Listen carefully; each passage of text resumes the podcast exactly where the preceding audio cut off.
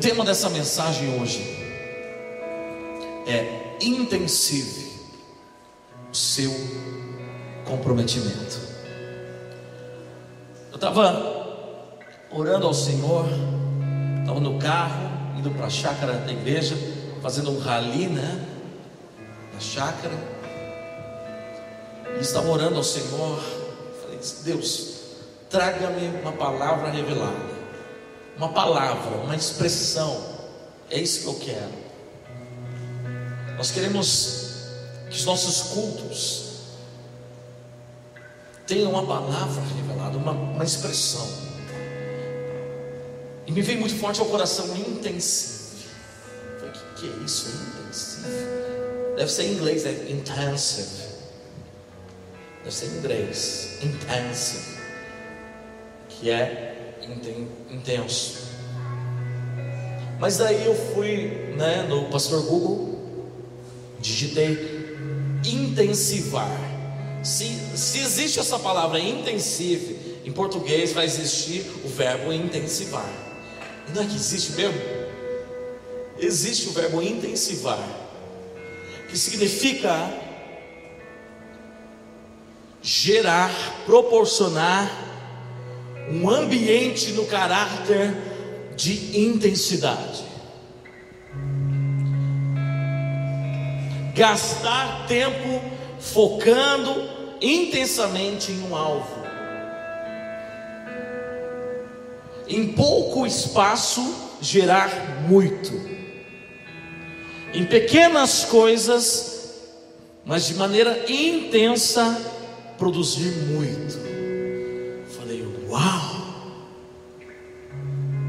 Rolândia pode ser uma cidade para intensivar para as nações. A sua vida, esse mistério. O pouco que você sabe, o pouco que eu sei, intensivado será muito. Aí eu me lembrei do texto que fala assim: ser fiel no pouco, fosse fiel no pouco, no muito te colocarei. Intensive. Olha para o irmão que está ao seu lado, fala assim: intensive. Abra sua Bíblia em João, capítulo 21.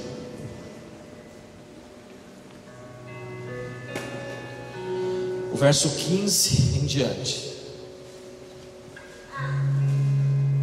Evangelho de João, capítulo 21.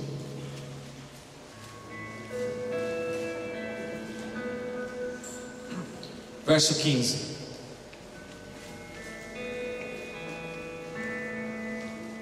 Depois de terem comido, perguntou Jesus a Simão Pedro: Simão, filho de João, amas-me mais do que esses outros? Ele respondeu: Sim, Senhor, tu sabes que eu te amo. Ele lhe disse: Apacenta os meus cordeiros. Tornou tornou a perguntar-lhe pela segunda vez: Simão, filho de João, tu me amas? Ele lhe respondeu: Sim, Senhor tu sabes que te amo. Disse-lhe Jesus: Pastoreia as minhas ovelhas. Pela terceira vez, Jesus lhe perguntou: Simão, filho de João, tu me amas? Pedro, Pedro entristeceu-se, porque ele por ele lhe ter dito pela terceira vez: Tu me amas? E respondeu: Senhor, tu sabes todas as coisas, tu sabes que eu te amo. Jesus lhe disse: Apacenta minhas ovelhas. Em verdade, em verdade te digo que, quando eras mais moço, tu te cingias a ti mesmo e andavas por onde querias. Quando, porém, fores velho, estenderás as mãos, e outro te cingirá, te levará para onde não queres. Feche seus olhos. Espírito Santo, nós te damos toda a autoridade neste ambiente. E em teu nome, Jesus Cristo, na tua autoridade eu repreendo todo espírito furtador, ladrão, que venha tentar roubar a semente lançada aqui nessa noite, através de sono, através de dispersão da alma, da mente, através do celular, e através de, de preocupações. Em nome de Jesus Cristo, agora eu repreendo todo espírito imundo, declaro este lugar cercado por muralhas de fogo e anjos do Senhor, ministradores neste lugar, tocando vidas, abrindo nosso entendimento e dando-nos a revelação necessária para cada um aqui, no nome de Jesus Cristo. Amém. Amém. Glória a Deus. Vou levantar uma problemática aqui. Tem muitos, muitas pessoas vivendo experiências incríveis em Deus, mas não avançam, não crescem, não desenvolvem, não geram frutos. Tem muitas pessoas que recebem palavras proféticas acerca do seu chamado em Deus, mas não sabem nem o que fazer com elas, não sabem nem como desenvolver para alcançar a promessa real, de maneira real. Você deve conhecer pessoas que já estiveram firmes em Deus, aqui ó. Desenvolveram até ministérios e hoje estão desanimadas ou até desviadas do caminho, né? Ah, eu vou porque vou, eu vou mais ou menos. Aquela pessoa que fica travada, enguiçada, parece um carro a álcool no inverno. Por que, que essas pessoas não estão aqui hoje? Essas pessoas que estiveram firmes um dia, caminharam ministerialmente, foram apaixonadas por Jesus e um, um dia estiveram aqui, levantando as mãos e chorando na presença do Senhor, hoje não estão mais. No começo da minha conversão, Como eu não sabia de nada, eu era um bebê engatinhando. Eu tinha jovens, amigos jovens, que eram referenciais e líderes para mim. Poucos deles hoje ainda estão em Jesus. Pouquíssimos. Alguns estão na religião ainda. Outros nem na religião estão. Desviados foram para as drogas. Líderes, jovens apaixonados, jovens que diziam assim: Eu dou minha vida por Jesus, sou apaixonado por Jesus. Eu vou para as bocas de fumo para ganhar as pessoas para Jesus. Eles falavam isso, eu falava: Uau, quero ser como eles. Hoje, pouquíssimos deles ainda estão em Jesus quase nenhum desenvolveu o chamado e hoje serve ao Senhor. Será que também você vai esfriar? Será que isso é normal para nós? A gente ter que esfriar um dia? De repente você fala: Meu Deus, será que isso vai acontecer comigo? Já disse que um dia um pastor graças a Deus não é nenhum dos nossos, disse para mim: Você é fogo de palha, logo, logo passa. É tão comum que as pessoas se esfriem, é tão comum que as pessoas um dia estejam aqui, outro dia na balada, um dia aqui, outro dia fornicando. É tão comum que as pessoas conheçam a Cristo, tenham experiências, mas um dia elas se casem e se esfriem e se tornem casais religiosos. É tão comum isso, que tem se tornado uma aceitação na vida de todos. Ah, um dia acho que eu vou vai passar isso na minha vida.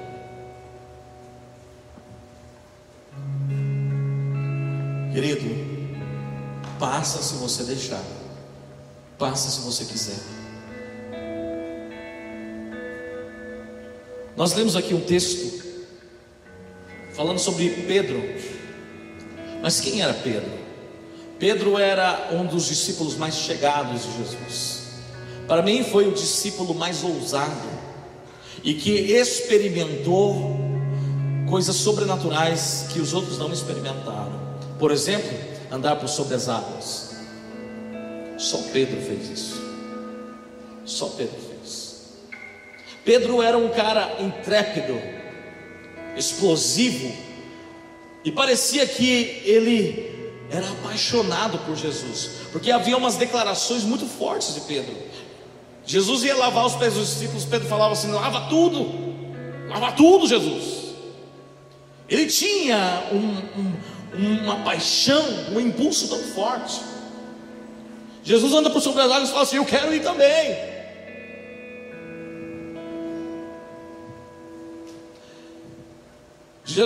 Jesus fala sobre a morte dele e Pedro fala assim: Não, para onde iremos se só tu tens as palavras de vida eterna? Não, não, eu não quero sair, eu nunca vou te abandonar. Tu és o Cristo, o Filho do Deus vivo, meu irmão. Dentre todos os discípulos, as palavras mais impactantes ditas por eles foi de Pedro. Pedro era o cara. Pedro teve o pacote completo que qualquer discípulo gostaria de ter. Andava com Jesus, experimentava, ouvia os ensinamentos do Senhor, mas negou Jesus. Negou. Assim como Pedro, tem muitos vivendo experiências sobrenaturais, tem caminhado com Jesus, aprendido da Sua palavra, mas vivido uma oscilação de fé. Um dia um dia está quente, passa um tempo está frio. Outro dia está quente, está frio. Tem muitos aqui que creio que já viveram isso. Glória a Deus por você estar quente hoje. Mas a partir de hoje, nós vamos ministrar isso. Não importa se algum dia você já desviou, se algum dia você já negou Jesus através das suas atitudes, mesmo estando dentro da igreja. Ah, não, eu nunca voltei um culto sequer. Mas muitas vezes nós negamos ao Senhor. Não importa se você já fez isso, já fez a coisa pior do mundo, mas está aqui. O importante é você estar aqui. O importante é você estar aqui para receber uma palavra do Senhor, para tomar uma postura nova. Deus não olha para o seu passado. Quem vive de passado é o diabo, professor de história, museu e torcedor do Corinthians. Do Santos não. Pior. Ser de Santos.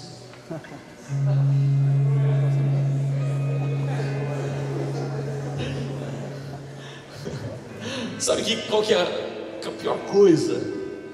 Que nós vivemos um estilo de vida circunstancialista. Eu não sei se existe essa palavra, mas é o que veio ao meu coração para dizer que nós vivemos movidos por circunstâncias. A nossa vida, como seres humanos, é impulsionada ou retraída, freada pelas circunstâncias da vida. Pedro era assim, circunstancialista. No momento onde estavam os discípulos, ele fazia no momento onde estava Jesus transfigurado, Moisés e Elias, aquela glória intensa, o que, que Pedro fala? Oh, bom estarmos aqui, uh, que, que, que tremendo, vamos construir um barraquinho aqui para nós aí. Tal. Pedro, ele, ele age de maneira é, impulsivamente positiva é, mesmo sendo repreendido por Jesus, ele quer fazer as coisas certas, ele quer fazer o bem, ele quer produzir algo diante dessa circunstância gloriosa. Mas no momento onde a pressão vem, ele circunstancialmente age dizendo: Não, eu não conheço aquele cara. Não, não, eu? Não, não. Ah, você não era um que andava com. Não, não, que isso. Fala até igual. Não, que sou eu não. Parecido comigo, é meu irmão gêmeo. Pedro age dessa maneira. Somos circunstancialistas. Não vai me dizer que você, quando está na faculdade, as pessoas começam a falar de mal, de religião, de evangélico, de, de não sei o que, de fanatismo, e você se levanta e fala assim: vou parar com tudo isso, eu tenho Jesus. Normalmente nós,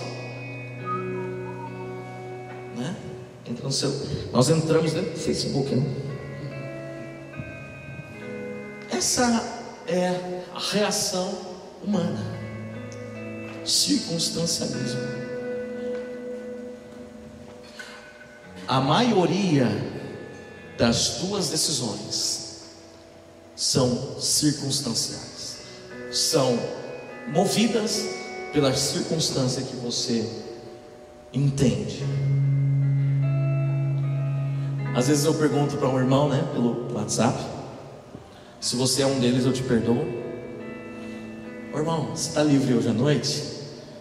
O cara fala assim, por quê?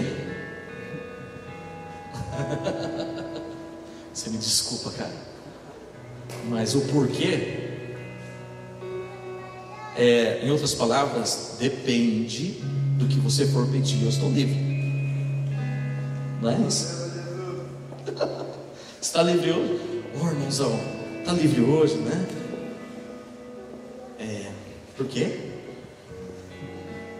É normal e é circunstancial, da natureza. Sabia que muitos ministérios Muitos chamados já foram por água abaixo, por circunstancialidades, por pessoas que caminham nas circunstâncias, por pessoas que decidem por circunstâncias.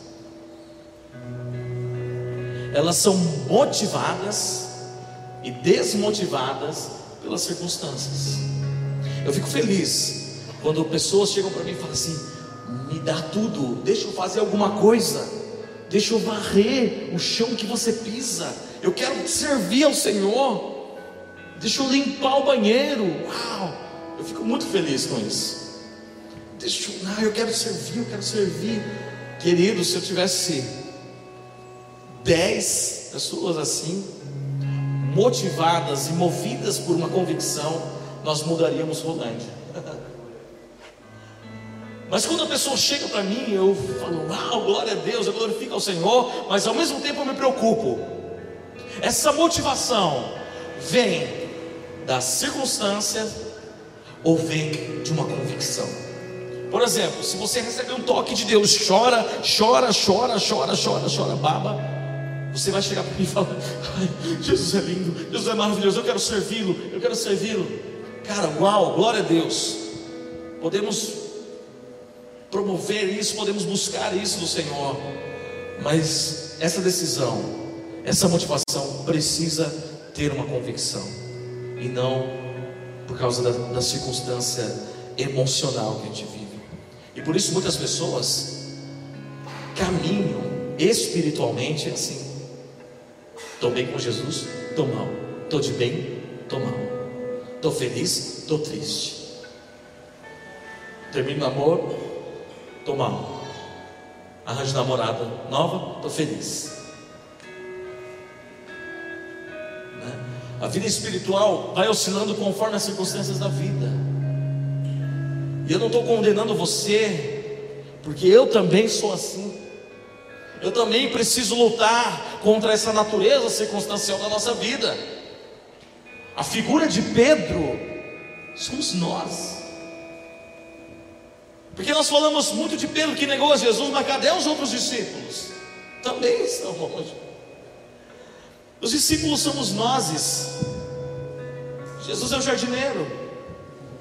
Nós precisamos entender que a nossa natureza é essa e nós precisamos lutar contra isso. Do contrário, daqui a um tempo, estarei lembrando de você. Puxa, um dia ele esteve firme. Um dia ele já foi baterista. Um dia ele já ministrou um talme. Um dia ele já foi líder de célula. Ele, tá, ele levantava as mãos na intercessão um dia. Mas agora está longe. Está distante. Está desmotivado. está criticando tudo e todos.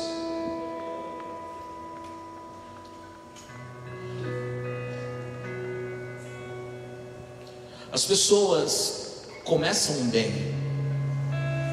Eu não vejo ninguém começando mal um ministério.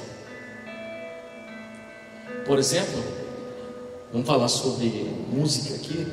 Se eu falo para o irmão assim, você vai começar aí no ministério, né? Esteja aí às seis horas, o cara chega às cinco horas aqui. Ninguém que tenha o seu primeiro dia de reunião ou ensaio marcado às seis, chega às seis e meia. Ninguém. Ninguém é bobo para isso. Todos começam bem, porque estão motivados. Alguns, depois de um tempo, começam a chegar mais tarde. Precisar do tomate, avisar de última hora, nem avisar, empurrar com a barriga. Mas ninguém começa mal. Todos começam bem. Pedro começou bem. Ele começou ousado. Ele começou cheio, destemido, corajoso mas o seu fim descrito nesse texto foi de um cara desviado, desacreditado, desmotivado, sabia? Quando nós lemos esse texto, Jesus tinha morrido na cruz e Pedro tinha se desviado, porque a Bíblia fala que ele voltou a pescar. Ele estava pescando lá quando Jesus ressurreto veio a ele. E nós lemos no texto Jesus perguntando: Pedro, tu me amas? Irmãos, se a vida de Pedro não fosse intervida, intervida, Hã? É, se a vida de Pedro não fosse, não fosse é, intervida por Jesus nesse momento, receptada, não, interceptada. Ah, agora sim. Se a história de Pedro, corta, edita depois. Se a história de Pedro não fosse interceptada por Jesus em João 21, Pedro seria o maior fracassado da história. A história de Pedro acabaria aqui, porque ele se desviou, porque ele se desmotivou, porque ele foi circunstancial. Uma questão importante que eu quero apontar na vida de Pedro são as experiências sobrenaturais. Cara, eu amo ter experiências sobrenaturais. E talvez eu seja o cara que mais deseja que você tenha experiências sobrenaturais com Deus, no culto, na vigília, em casa. Eu me lembro de uma experiência que eu tive, eu estava falando com o irmão essa semana, da minha maior experiência com Deus, é, adorando com a música. Era de madrugada, peguei o violão, e eu comecei a dedilhar o violão adorando ao Senhor. E então as minhas mãos começaram a adormecer e começaram a, a, a eletrificar, como que um formigamento das mãos. Isso acontece, acontecia muito. Uma das coisas que, que, que é uma manifestação de Deus palpável em mim é essa. Mas naquele dia começou pelas mãos, como sempre, e o céu da boca também começou a, a, a ficar tudo formigado, então foi para o braço, e do braço começou a outro braço, então o meu rosto inteiro começou a formigar, e o meu corpo inteiro começou a formigar. Eu falei: Você arrebatado, é hoje, estou morrendo, Jesus está me levando. Mas foi uma experiência tão forte com Jesus, tão forte com Jesus eu cantava assim: Teu olhar sobre mim me seca, me envolve. E cantava isso, cantava isso. E a glória de Deus era tão intensa. Eu amo. Essa foi uma experiência que me marcou. Você tem experiências também que marcaram a sua vida. E se não teve, vai ter. Porque nós vamos buscar isso. Nós amamos, nós achamos interessante e importante que todos nós tenhamos uma experiência, ou muitas experiências com Deus.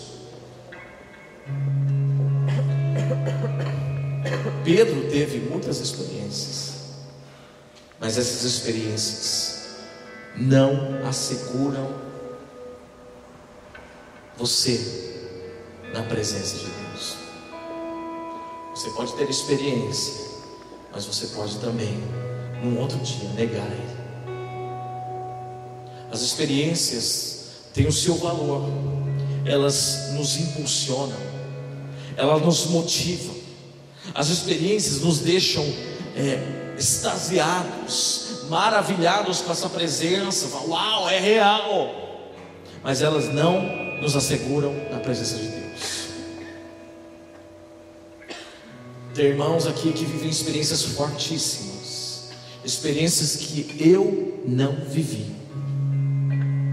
Eles me contam e eu falo, uau, incrível, maravilhoso. Eu falo, uau, eu também quero esse negócio.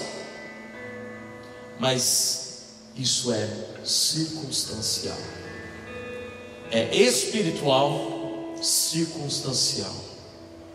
Nenhuma experiência te mantém de pé na presença de Deus mais do que um dia. As experiências nos impulsionam para que nós vivamos uma convicção e não uma emoção. As experiências nos levam a crer e a, e a buscar mais da presença do Senhor, do contrário, elas não têm um fim em si mesmas. Elas não têm fim. As experiências não têm fim em si mesmas elas não garantem que você está sendo aprovado por Deus. Você sabia disso? Você ter um toque sobrenatural de Deus não quer dizer que você é o, o filhinho do papai, que sua vida está totalmente correta, que Deus está se agradando da sua vida. Ele simplesmente liberou uma graça de te tocar sobrenaturalmente. Ah, é? é? Duvido. Então, pensa comigo no povo hebreu que era escravo no Egito e Deus levantou Moisés com dez sinais, dez pragas para libertar esse povo do Egito.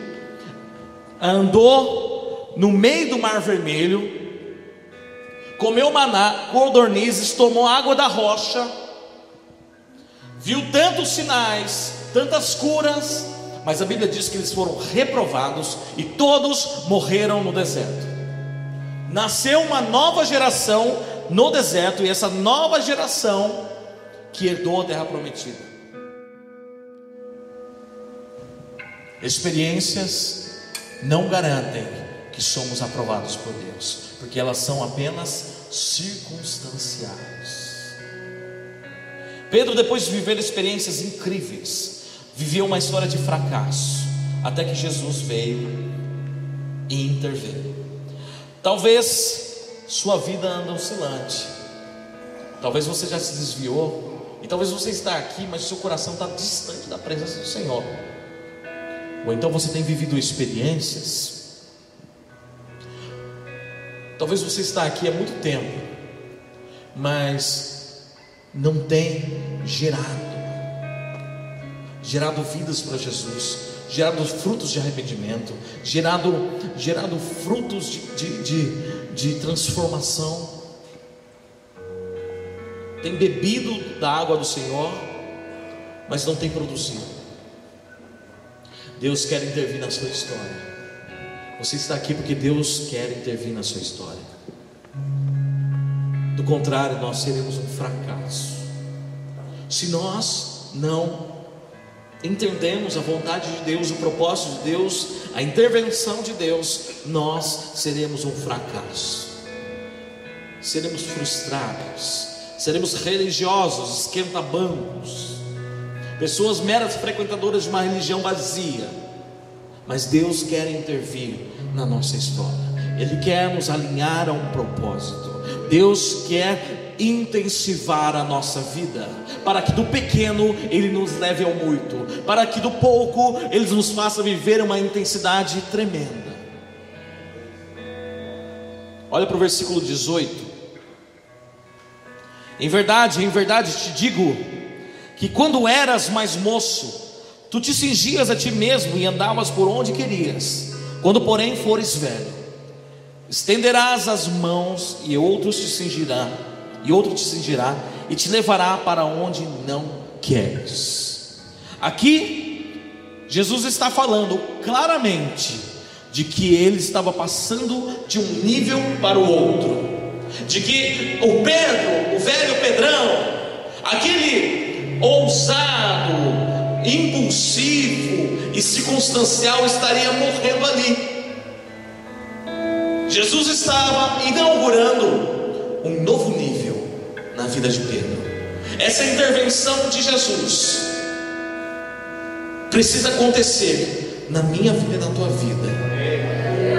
Deus quer intervir, Deus quer te levar um nível, nível circunstancial para um nível de comprometimento.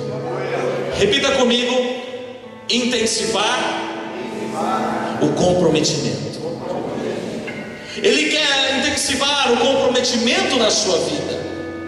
Esse, essa palavra comprometimento, ela é uma palavra-chave.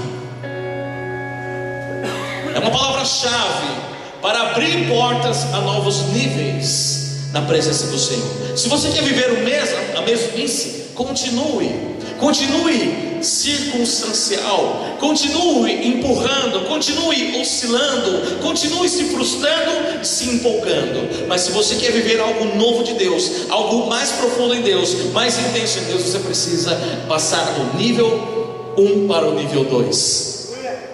Não pode ficar nesse mesmo nível. Pedro seria um fracassado se não fosse para o segundo nível.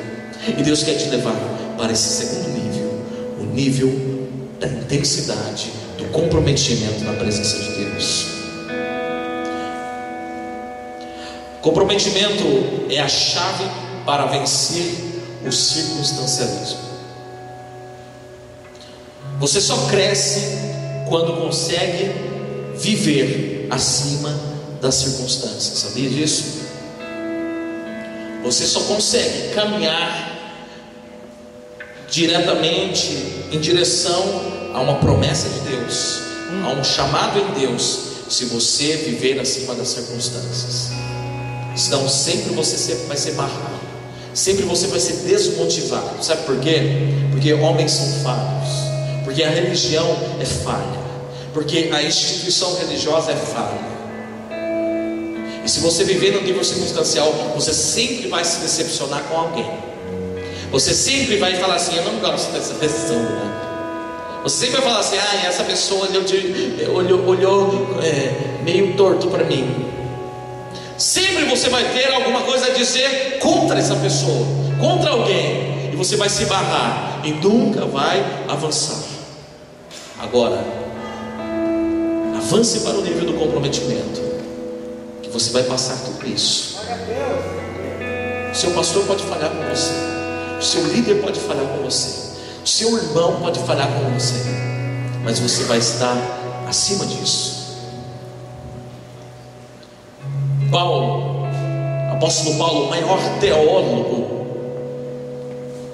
depois de Jesus, aquele que escreveu a maior parte do Novo Testamento, fundou igrejas, falou sobre dons espirituais, falam sobre experiências com Deus. Ele fez o que fez e completou sua carreira, sabe por quê? Porque ele entendeu a chave do comprometimento. Abre a sua Bíblia em Filipenses. Depois de Efésios,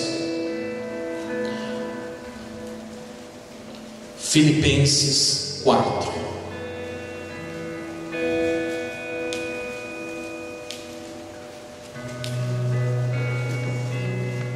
Filipenses 4.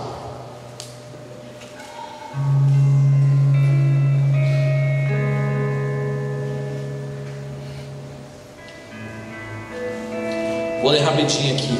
Portanto, meus, meus irmãos, amados e muito saudosos, minha alegria e coroas e amados, permanecei deste modo firmes no Senhor. Rogo, rogo a Evoida e rogo a Sintique, pensem concordemente no Senhor.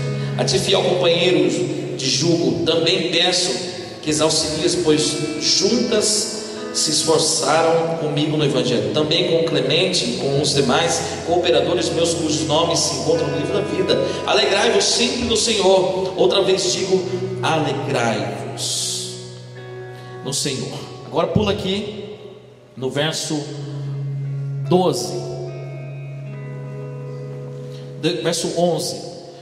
Digo isto, não por causa da pobreza, porque aprendi a viver contente em toda e qualquer situação.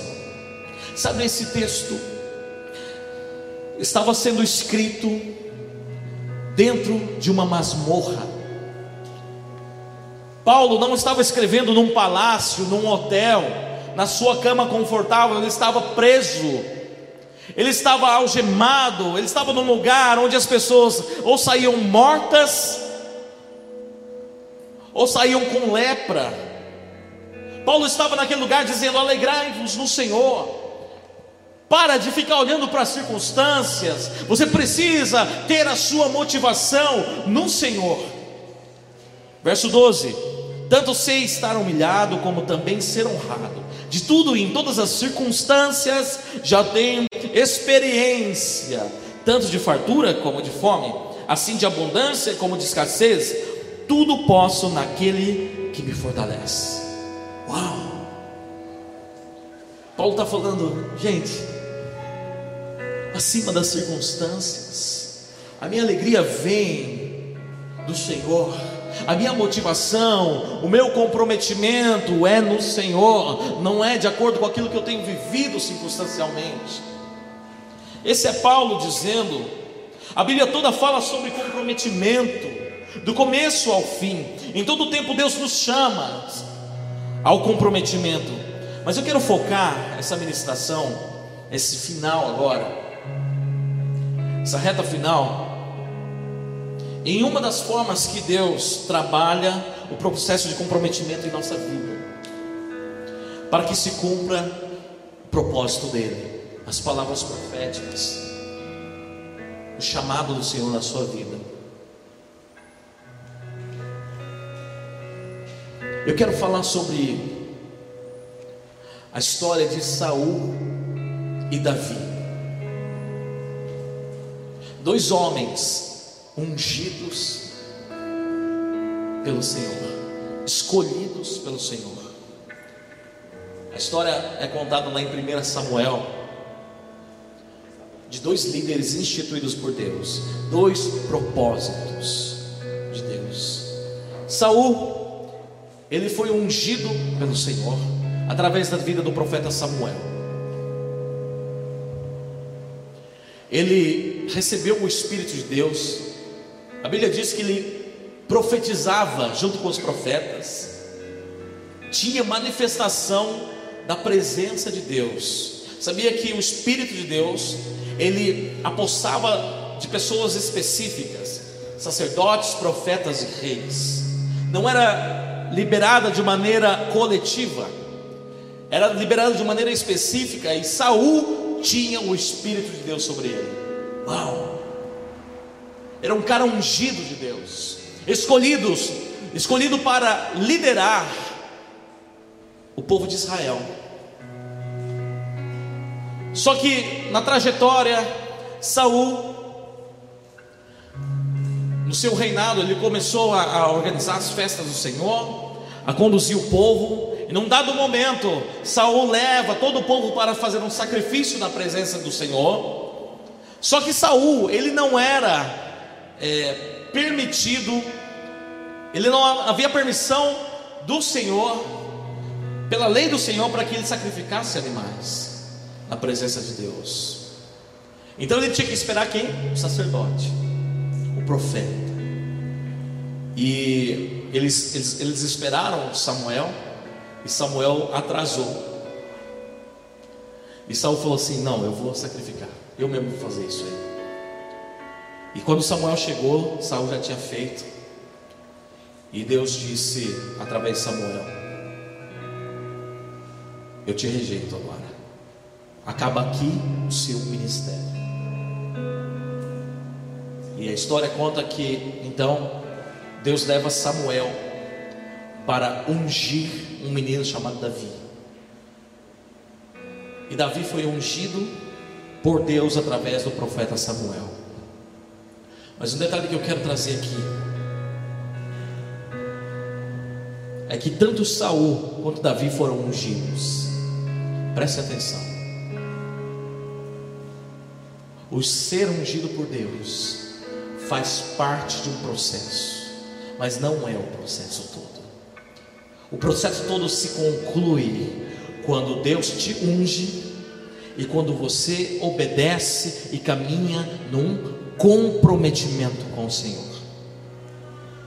Davi, entre o dia em que ele foi ungido rei na casa do seu pai, até o dia em que ele assumiu o trono como rei de Israel, foram 14 anos. 14 anos de espera, 14 anos de processo, 14 anos onde ele fugiu de Saul, porque Saul, desde o dia que ele foi rejeitado, até o dia onde, onde ele morreu, ele perseguiu a Davi. Ele foi atrás de Davi porque ele tinha raiva. Ele tinha um demônio que queria matar o propósito de Deus. Então a Bíblia mostra a perseguição de Saul contra Davi. A maioria dos salmos que você lê de Davi, você não imagina onde foram escritas e qual foi a circunstância, mas a circunstância de Davi, quando escreveu a maioria desses salmos, foi uma circunstância de perseguição, de fome, de escassez, de nudez. Bíblia diz que Davi, ele morou na caverna de Adulão, uma caverna onde haviam só os excluídos da sociedade, ladrões, assaltantes, pessoas temidas pelo povo. Lá era um refúgio de, de, de salteadores. Davi foi morar ali, porque ele era perseguido por Saul e todo o exército. 14 anos de perseguição, 14 anos de processo, 14 anos de trabalho com o seu caráter. Querido, em nome de Jesus Cristo, entenda que não basta você receber uma experiência ou uma palavra profética, a palavra profética, a revelação, a, a, o entendimento do seu ministério, do seu chamado, é apenas o ponto inicial desse processo. Não é o ponto final. Tem gente que recebe uma revelação e já sai querendo reinar, já sai querendo comandar, não quer se submeter a nada, não quer se colocar debaixo de nenhuma autoridade, porque acha que é mais espiritual do que os outros. Querido, não é isso. Saul foi assim. Davi se submeteu. Você sabia que durante esses anos de perseguição, anos de perseguição, Davi já teve chances de matar Saul? Houve um momento em que Saul estava perseguindo Davi, e Saul deu uma dor de barriga. Ele falou: Vou entrar naquela caverna, vou usar como banheiro aquela caverna. E ele foi, e literalmente Davi tinha Saul com as calças na mão. Talvez daí saiu essa expressão. Peguei você com as calças na mão. Porque Davi estava escondido naquela caverna. Imagina Saul lá, desarmado, totalmente desarmado, né? Totalmente entregue. E Davi com uma espada para matar Saul. Só que Davi fala: Eu não vou matar. O pessoal fala: Mata, mata, mata esse cara. Ele está entregue nas suas mãos. Deus te entregou esse cara. Olha como que ele está, com as calças na mão. Davi falou assim: Ele é o Rei, Ele é a autoridade sobre a minha vida. Por mais que Ele está me perseguindo, por mais que Ele esteja fazendo tudo errado, por mais que Ele seja um rei corrupto, maldoso e endemoniado, Ele ainda é Rei. E eu, ai de mim, eu não vou matar o Rei.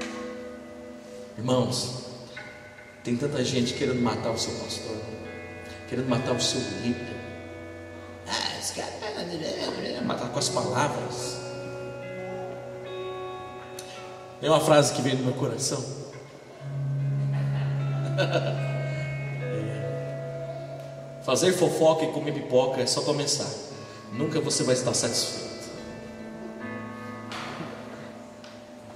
Domingo que você combaciona de pipoca, coma uma quantidade que você sabe que é a caloria que você pode, sem calorias, fala, não, não quero mais. Tem gente fazendo fofoca, tem gente matando seu líder, a sua autoridade. Uma das coisas que Davi nos ensina, uma marca forte de Davi como adorador, como um rei de Israel, como alguém que estava pronto para assumir o seu ministério, o seu chamado, era a sua total submissão, era a sua radical submissão a uma autoridade.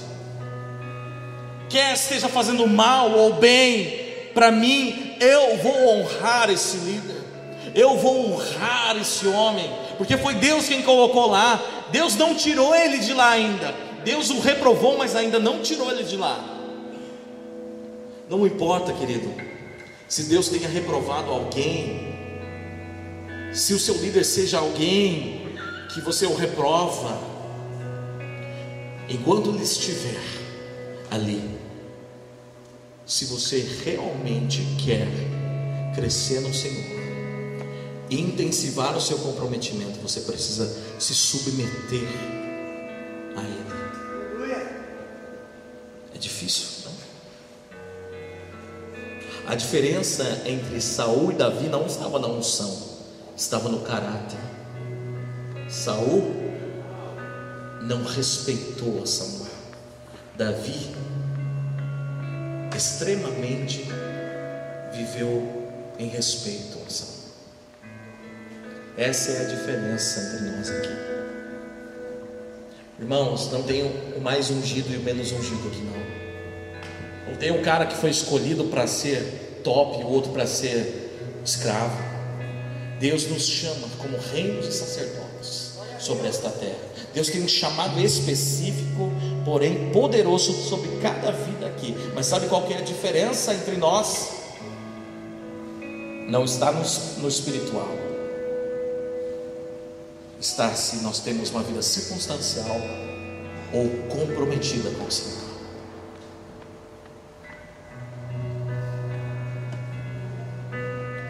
Sabe o que nós temos feito com os ministérios?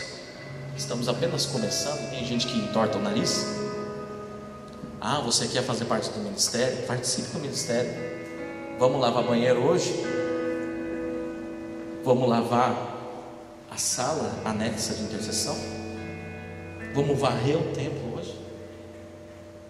Aí nós entendemos. Quem realmente tem um comprometimento, ou quem só está no envolvimento, só quem se envolver. Saul tinha tudo para dar certo, mas se sujeitou, mas não se sujeitou à autoridade de Samuel. Independentemente de como é sua liderança, você deve sujeitar a autoridade. Romanos 13, verso 1 em diante, fala assim: para nós sujeitarmos às autoridades, porque todas elas foram instituídas por Deus. Todas elas. Não tem, não tem a autoridade instituída por, por, pelo diabo e por Deus. Todas elas foram instituídas por Deus.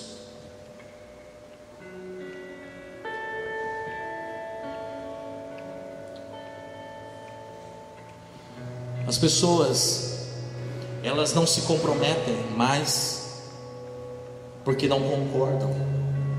Ah, eu não concordo com esse, com esse ministério. Eu não concordo com esse líder. Eu não concordo com isso, não concordo com aquilo. As pessoas travam por isso, por não concordar. Você acha que Davi concordava? Mas Davi se submetia, porque ele sabia qual era o seu alvo. Existe uma autoridade sobre a tua vida, sabia disso? A qual você deve se comprometer. Ai, eu né, não sei o que, esse negócio de discípulo, discipulador, de, de você ser cuidado com alguém. Ai, que coisa, ninguém, né? Ai, líder fica ali, não sei o que, célula, não sei o que da quanta. Eu não devo minha vida para ninguém aqui, eu faço o que eu quero, do jeito que eu quero. Continue assim, querido. A liberdade. Mas esse não é o caminho para que o seu ministério seja concluído. Esse não é o caminho. O caminho é você crescer no comprometimento e comprometimento com pessoas, sabia? Ah, eu sou comprometido com o Senhor. A Bíblia relata claramente que comprometimento tem a ver com o Senhor e tem a ver com pessoas. Quer ver? Lucas 2, verso 52 fala que Jesus, ele crescia no favor das pessoas. Ai, não sei o que, eu faço, eu tenho carreira solo. Faço o que eu quero, vou para onde eu quero, do jeito que eu quero, ninguém se mete com a minha vida. Jesus crescia no favor. Jesus crescia. Samuel, a Bíblia fala que Samuel crescia também no favor dos homens. Samuel, ele tinha um comprometimento com as pessoas. Ele não era o cara mega hiper espiritual que não ligava para ninguém. Não. Ele estava lá com as pessoas. Ele estava cuidando das pessoas. Ele foi cuidado por pessoas sacerdote Eli cuidou dele. Ele tinha autoridade. No começo do livro de Samuel, Eli era autoridade na vida dele. E Samuel tinha que se reportar a Eli. Queridos, não existe ninguém que não deva se submeter a nenhuma autoridade. Todos nós temos alguém para reportar, para nos submeter, para caminhar junto, para ser cuidado e para cuidar. Cristianismo não é carreira solo. Não existe cristianismo numa ilha deserta. Não existe cristianismo na lua. Cristianismo é coletivo. Um com o outro, uns aos outros. Os seus líderes, os seus discipuladores, os seus amigos, os seus pastores, eles precisam provar a sua caminhada e aprová-la, para que você conclua, para que a sua vida seja uma vida de comprometimento. A internet não vai formar o seu ministério, para com isso. Para de pensar e falar como as pessoas da internet. O que vai te formar? Você pode ganhar tanta informação na internet. Aliás, tem pessoas que sabem falar muito bem sobre isso, sobre aquilo na internet, isso não é proibido, querido, mas para de pensar que o seu ministério está sendo formado via internet, via livro. O seu ministério é formado com comprometimento com o Senhor, ou seja, a palavra de Deus, a leitura é, da palavra do Senhor, a vida de oração e comprometimento uns com os outros, comprometimento com a sua liderança, com a sua autoridade. É isso que forma um ministério. É isso que forma. Aqui, como eu disse, é um útero espiritual. E no útero espiritual existe um cordão umbilical que liga você a um propósito.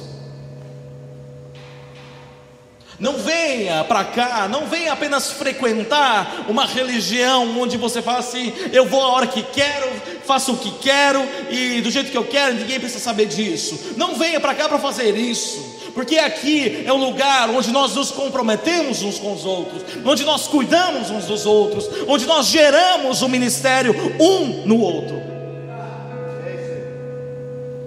Somos às vezes espinho na carne do outro somos a pedra no sapato do outro, porque nós precisamos caminhar juntos e ajustar e ser um corpo e submetemos uns aos outros. Igreja não é lugar de você apenas consumir, assistir e criticar, é lugar onde você deve intensivar o seu comprometimento. Intensivar o seu comprometimento. Deus quer intervir assim como na vida de Pedro. Pedro, depois dessa intervenção, nós lemos aqui que Jesus interveio dizendo: Pedro, tu me amas? Claro que eu te amo, Senhor. Então apacenta minhas ovelhas. Pedro, tu me amas? Claro que sim, Senhor. Então apacenta minhas ovelhas. Pedro, tu me amas? Senhor, claro que sim, que eu te amo. Então apresenta minhas ouvidas. Jesus estava intervindo na ferida de Pedro, porque Pedro negou a Jesus três vezes. Então essas três feridas precisaram ser curadas neste momento, numa intervenção Jesus veio para curar e para dizer: Pedro, agora em diante, esquece, esquece essa meninice, esquece essa, essa, essa imaturidade. De agora em diante você vai se comprometer a ponto de você ir para onde você não quer ir. Agora eu fico, eu fico imaginando: o que, que é ir para onde você não quer ir? Comprometimento. Você acha que eu tenho vontade imensa, 24 horas por dia, de ler a Bíblia. Às vezes bate aquela não vontade, porque nós somos carne. Às vezes, circunstancialmente, nós trabalhamos, estudamos, chegamos em casa quebrado, só o pó da gaita você acha que nós tem, que todos nós temos uma, uma fome é, é, exageradamente grande pela palavra, por ler a Bíblia disciplinadamente? Não. Nós temos que lutar. Nós temos que ir para onde nós não queremos ir. Ministério, querido. O ministério institucional, que é a nossa organização aqui ele é tão importante, sabe por quê? Porque você vai para onde você não quer ir. Você vai ter que chegar no horário que você não quer chegar. Você vai ter que cumprir uma rotina ministerial daquilo que você não quer fazer. Porque é fácil, é gostoso, é prazeroso você fazer só o que você quer. Mas ministério não é assim. A vida de Davi não foi assim. E Pedro também não mais viveu como ele queria. Você sabe da vida de Pedro? Atos dos Apóstolos, 1 Pedro, 2 Pedro, as cartas dele. E a história dos livros apócrifos fala que Pedro, ele morreu na cruz de ponta cabeça, porque ele não era digno de morrer como o Senhor. Cara, isso é comprometimento. Isso é comprometimento. Pedro, ele morre como um herói. Ele morre cumprindo o propósito do Senhor na sua vida, de um fracassado, de um desviado, de um desmotivado, desacreditado, ele se torna um dos maiores heróis. Ele se torna um herói da fé, ele se torna alguém que fez uma história história no cristianismo, história da igreja do Senhor, alguém que faz diferença até o dia de hoje. Ô Pedro, ô Pedra, Pedrita, olha aqui, vamos intensivar o comprometimento. Fusão, vamos intensivar o comprometimento, porque Deus vai te levar longe. Por mais que as pessoas te digam que você é um fracassado, um zero à esquerda, décimo quinto depois do último, a água de salsicha que não serve para nada, Deus quer te fazer um fazedor de histórias, um agente transformador da história. Vamos nos colocar em pé nessa hora. Aleluia. Glória a Deus. Santo Senhor. Quero chamar os músicos para vir aqui. Glória a Deus. Santo Senhor.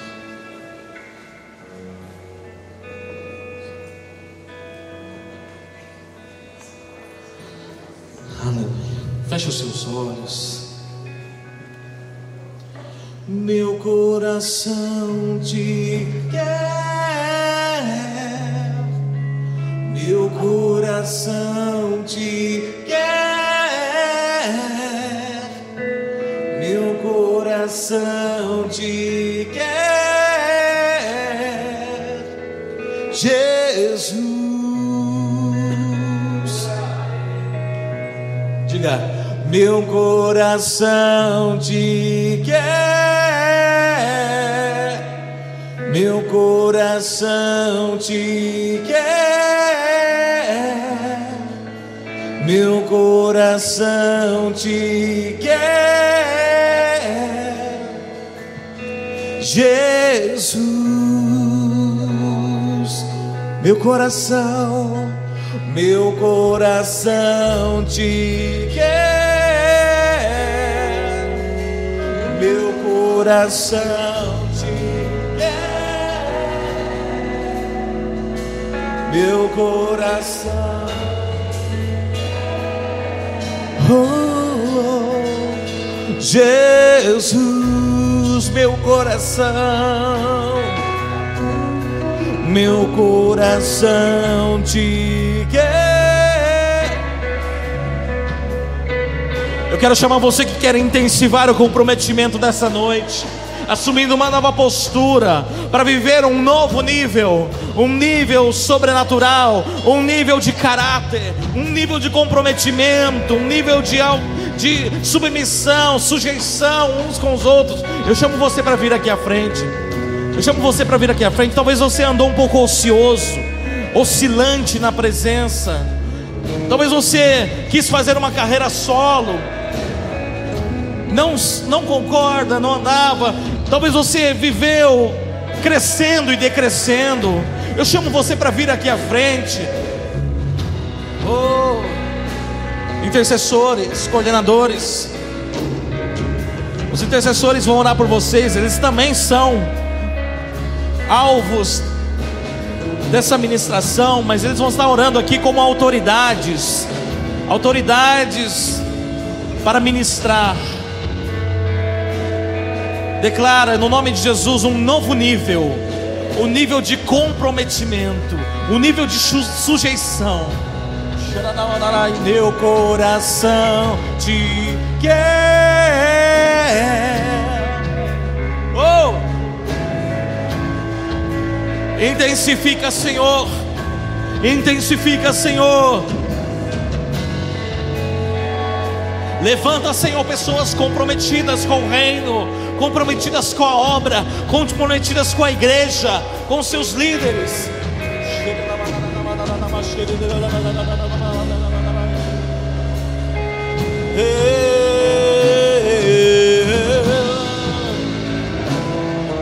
Santo, Santo, Santo, Santo. Vem, vem, vem, vem, Espírito Santo vem trazendo um selo, uma marca. Intervenha, intervenha, intervenha. Intercepta, Senhor, as histórias dessa noite. Intercepte as histórias dessa noite, trazendo um divisor de águas. Um divisor de águas, um divisor na história, Senhor, como na vida de Pedro, Deus.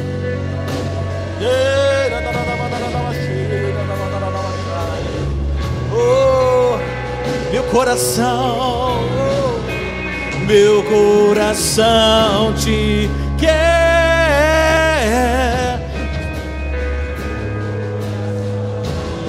Você que está aí nos bancos, cadeiras, adore ao Senhor, adore, adora, adore ao Senhor, glorifique o nome do Senhor.